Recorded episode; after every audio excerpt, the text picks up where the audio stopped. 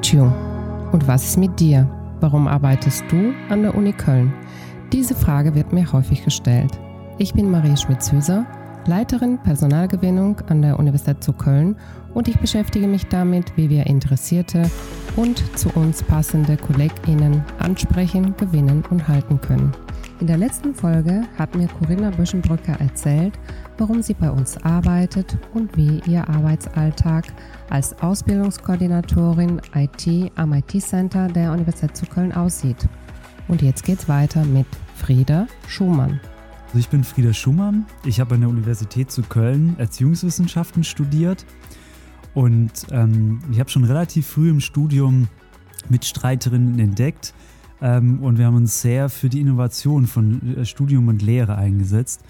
Und das war mitunter auch ein Grund, ähm, ja, wo, weshalb ich auch in der Uni Köln so geblieben bin und äh, da wirklich auch äh, viel entdecken konnte ähm, und auch sehr neugierig war, so Lernprozesse mitzugestalten, mit Studierenden in Kontakt zu sein, Räume zu verändern und ja auch sehr innovativ tätig zu sein. Du arbeitest jetzt bei uns. Was machst du genau? Also jetzt im Moment arbeite ich an der Uni Köln als ähm, Inklusionsberater und als Teamleitung im Servicezentrum Inklusion.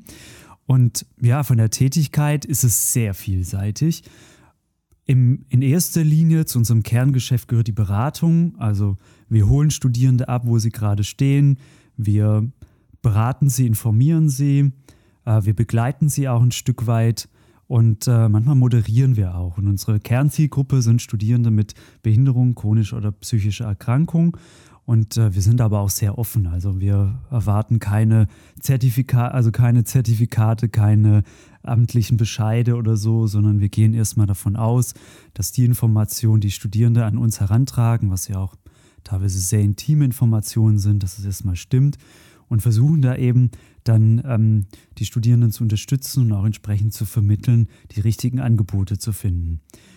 Und die Tätigkeit umfasst halt eben nicht nur die Beratung, ne? Wir haben eben eine ganze Reihe von Services für die Zielgruppe äh, der Studierenden äh, mit chronischer psychischer Erkrankung oder Behinderung. Und äh, da gehören zum Beispiel Arbeitsräume dazu, bestimmte Hard- und Software, aber auch ähm, sowas wie Studienassistenz. Und ähm, darüber hinaus sind wir auch sehr engagiert, quasi mit unserer Expertise, auch mit unserem Draht zu den Studierenden, konzeptionell auch was beizutragen. Also wir arbeiten ständig irgendwie auch an Angeboten. Wir haben uns sehr intensiv auch mit äh, den Veränderungen durch die Corona-Pandemie auch beschäftigt, haben da Informationen zur Verfügung gestellt, sowohl was den Umgang mit dieser Krisensituation anbelangt, als auch ähm, zum Beispiel was die digitale Barrierefreiheit anbelangt, weil wir einfach gemerkt haben, ähm, dieses digitale Semester, was wir dann auch relativ schnell hatten, das bietet für viele Möglichkeiten, das ist total super, aber es entstehen auch Barrieren durchaus dadurch. Und ähm, da haben wir versucht, eben Informationen bereitzustellen, auch da offen zu sein für Lehrende der Uni Köln. Mhm. Ja, hört sich sehr umfangreich und vielfältig an. Aber das, was äh, unsere ZuhörerInnen nicht wissen, ist, dass du auch mehrere Rollen begleitest. Welche sind das und wie kam es dazu? Ja, also zwei Rollen habe ich schon genannt. Ne? Inklusionsberater im Kontakt mit den Studierenden. Gleichzeitig leite ich eben das Team am Servicezentrum Inklusion. Und äh, darüber hinaus äh, bin ich eben auch engagiert ähm, in einer Arbeitsgruppe, die heißt den Menschen eine Stimme geben. Das ist so ein bisschen eingebettet in die Strategie der Uni Köln, eben auch Chancengerechtigkeit und Vielfalt zu fördern. Und ähm, diese Arbeitsgruppe hat ähm, oder sammelt immer noch ähm, Erfahrungsberichte von Beschäftigten mit Behinderung, chronischer oder psychischer Erkrankung. Und wie eben der Name sagt, versucht eben transparent zu machen oder den Personen eine Stimme zu geben, wie ihr Arbeitsalltag aussieht, wie, ähm, äh, wie sie den, also wie sie den auch gestalten können, ähm, genau, sodass sie quasi ihre Aufgaben an der Uni Köln gut bewerkstelligen können. Du berätst Studierenden in Fragen der Inklusion, bist aber auch selber betroffen. Was für Erfahrung machst du persönlich als chronisch kranker Angestellter mit einem Schwerbehindertenstatus an der Universität zu Köln? Ja, ich bin schon in das Bewerbungsgespräch sehr offen reingegangen mit dem Schwerbehindertenstatus. Okay, die Universität ist eine öffentliche Einrichtung.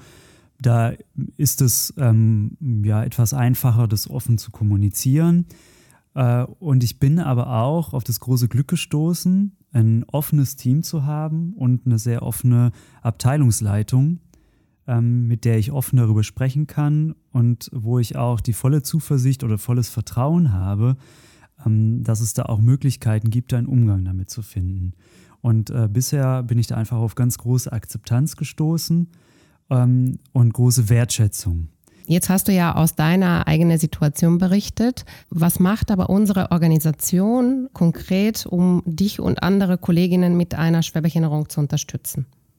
Für eine Universität, auch eine größere Einrichtung, ist eben schon mal sehr zentral, dass es eine Vertretung gibt. Es gibt die Schwerbehindertenvertretung, das ist eine sehr vertrauensvolle Ansprechstelle. Ähm, mit der auch ich mich immer mal wieder auch austausche darüber, also auch als, als Person quasi, als Beschäftigter, ähm, auch in meinen anderen Rollen, aber vor allem auch als Beschäftigter ähm, und dann auch überlege und Entscheidungen treffe. Dann klar gibt es immer auch noch Möglichkeiten, äh, Hilfsmittel zu bekommen, finanziert zu bekommen. Dafür gibt es verschiedene Sozialträger, das muss geprüft werden, was da die richtige Anlaufstelle ist. Das ist eben sehr wichtig. Und ähm, ja, da gilt es dann wirklich auch so ein bisschen zu jonglieren, also äh, mit Schwerbehindertenvertretung, eben den Sozialträgern, aber dann halt auch, klar, mit den Führungskräften. Also wenn, wenn da die Möglichkeit besteht, ist das auf jeden Fall immer auch eine wichtige Anlaufstelle.